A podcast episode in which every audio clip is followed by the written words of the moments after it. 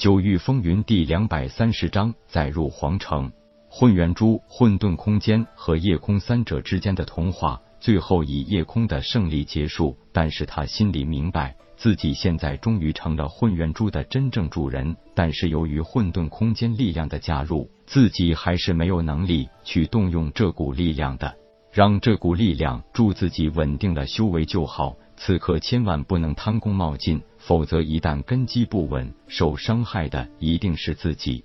融合混元珠的结果让夜空有些意外的惊喜，因为他感觉那颗混元珠并没有直接消失，而是成为了自己右手心里一个兼具白红蓝紫四色的球形纹身，与震天宫那种纹身很像。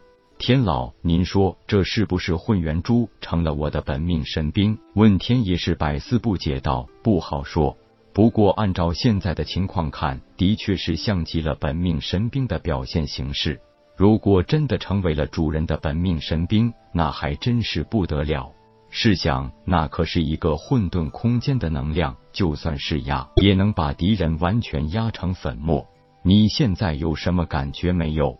摇摇头，夜空道：“没有什么特别的。”我除了能感应到它的存在，还是可以清晰的感知到那个混沌空间并没有消失，只是被禁锢在了混元珠内。问天点头道：“这就是了。看来你只是暂时的让这两个特殊的东西融合在一起，而你的身体就是他们的寄居地。你以后还是要时刻小心，只有可以完全掌控他们才行，否则也很可能成为埋在你体内的巨大危机。”在我突破凝神境之前，估计是很难找到办法彻底解决这件事了。现在过去这么长时间，铁牛他们不知道会急成什么样。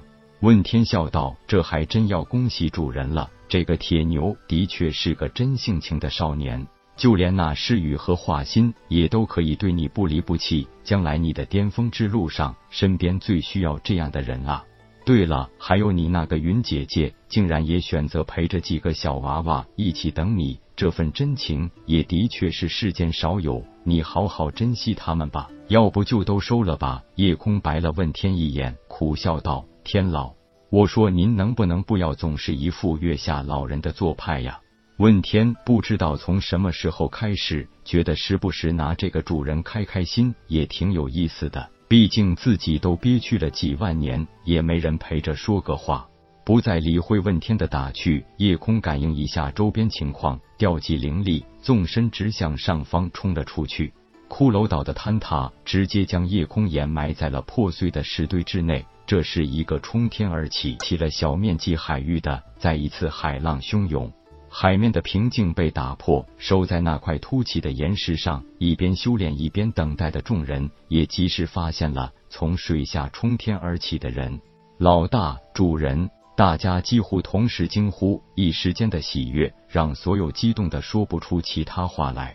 一个漂亮的空中转身，轻飘飘的落在了大家面前，露出歉意的表情道：“实在不好意思，让大家替我担心了。还是云娇燕当先发话了，没事的，小叶弟弟，只要你平安无事，姐姐就开心了。”铁牛上前给了叶空一个熊抱：“老大，俺就知道你会没事的。”球球跳在夜空的肩头，亲切的舔舔他的脸，道：“球球早就说老大会没事的，你这老牛和诗雨姐姐、华心姐姐还非要寻死寻活的，只有我超帅无敌小球球，那才是最信得过老大的。”华心喜极而泣道：“主人，您没事太好了，都急死我和诗雨姐姐了。”只是情况太特殊，所以不能有一丁点的松懈。这回好了，事情解决了。铁牛问道：“老大，既然事情解决了，下一步你什么打算？”无需多想，夜空直接说道：“毁神风帝国，那里的事情也是时候有一个了断了。”云娇燕赞许的点点头道：“你现在也是灵海境后期了，终于站在了清玄大陆第一梯队上，真枪实剑的战斗，你们几个现在可以说是一股很强的力量。不过人心险恶，你们还是不能大意。”千万小心某些人暗处的阴谋诡计。多谢云姐姐提醒，小弟知道明枪易躲，暗箭难防的道理，会小心的。还有，不知道诗雨和华心究竟有什么地方不对，严城临走时的眼神告诉我，他们严家对诗雨和华心可没死心，说不定也会暗中动手脚，你们要处处小心。我还要回金鼎城交代一些事情，就不陪你们去神风帝国了。这都让云姐姐陪了我们半年，不敢再耽误云姐姐的事情了。因为骷髅岛的坍塌，四周海域那片罡风地带也奇怪的消失了，从此骷髅岛成为了冥海的过去。夜空一行进入神风帝国疆域，很快就知道了这六个月来发生的事情。听说还有三天就是林家皇朝处斩江启和江氏妇孺的时间，可是江明远、江明启和江明道一直没有露面。既然现在大家都认定我已经死在了骷髅岛，这反而更加利于我们潜入皇城。这样，咱们都改变一下装束。铁牛，你的目标太显眼，你就带着诗雨他们先去杜大长老那里躲避几天，先从那里了解一些情况。我自己偷偷潜入问道院。老大，咱们现在也根本不用再怕任何人，想解决啥事，直接干就是了，还用这么藏头露尾的吗？林家能一夜之间杀进皇宫，夺下皇主之位，肯定是有极大的倚仗。那林长风也已经是凝神境强者，我们不能贸然行事，最少也要摸清楚情况。只有知己知彼，才能立于不败之地。俺听你的，你咋说，俺就咋做。